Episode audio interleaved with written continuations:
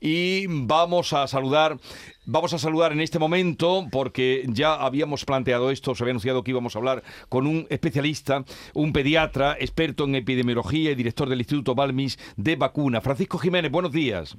Buenos días, ¿qué tal?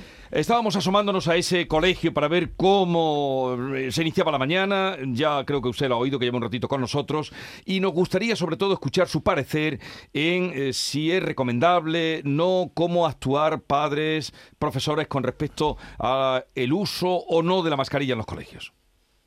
Bueno, si nos referimos específicamente al uso de la mascarilla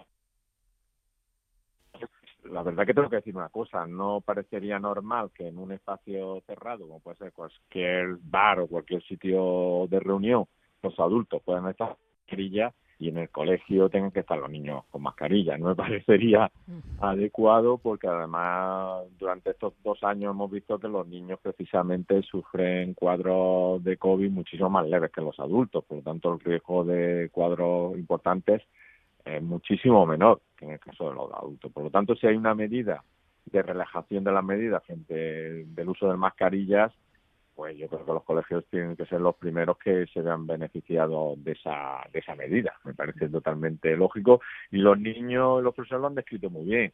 Hemos tenido, han hablado de los niños, que lo han descrito ellos perfectamente, y luego ha habido una profesora que me ha parecido que lo que ha dicho lo ha dicho totalmente racional. Una persona que tiene contacto con personas de riesgo, pues es normal que se proteja más y que siga llevando la mascarilla dentro del aula, me parece totalmente adecuado. Que, yo creo que son dos visiones distintas que pueden convivir perfectamente dentro de un centro escolar.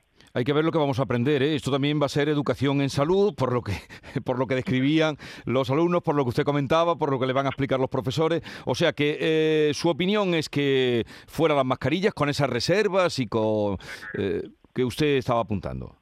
Exactamente. Yo pienso que, bueno, hay que tener claro que en la situación de incidencia que tenemos en la actualidad, que es bastante alta todavía, pues que hay que tener en cuenta que hay muchos casos que no se están reportando y por lo tanto porque se están diagnosticando en casa y no se reportan y la incidencia es todavía muy alta, hay un grado de transmisión muy alto, pero ah, lo que tenemos que tener claro es que en un espacio cerrado sin ventilación y sin mascarillas el riesgo es mucho mayor. Eso es un riesgo que tenemos que se puede asumir o no. Y entonces las personas que sean de riesgo o que sean vulnerables pues tienen que protegerse más y seguir llevando las mascarillas en esos centros en esos espacios cerrados sin ventilación adecuada. Es algo que, que yo creo que debemos de seguir conservando y sobre todo en los centros hospitalarios en los centros sanitarios, en las residencias, etcétera, y en, los, y en los medios de transporte público porque hay, es imposible mantener a veces la, la, distancia de seguridad, por lo tanto, y hay malas ventilaciones, por lo tanto, es conveniente seguir llevando la mascarilla en este tipo de sitios.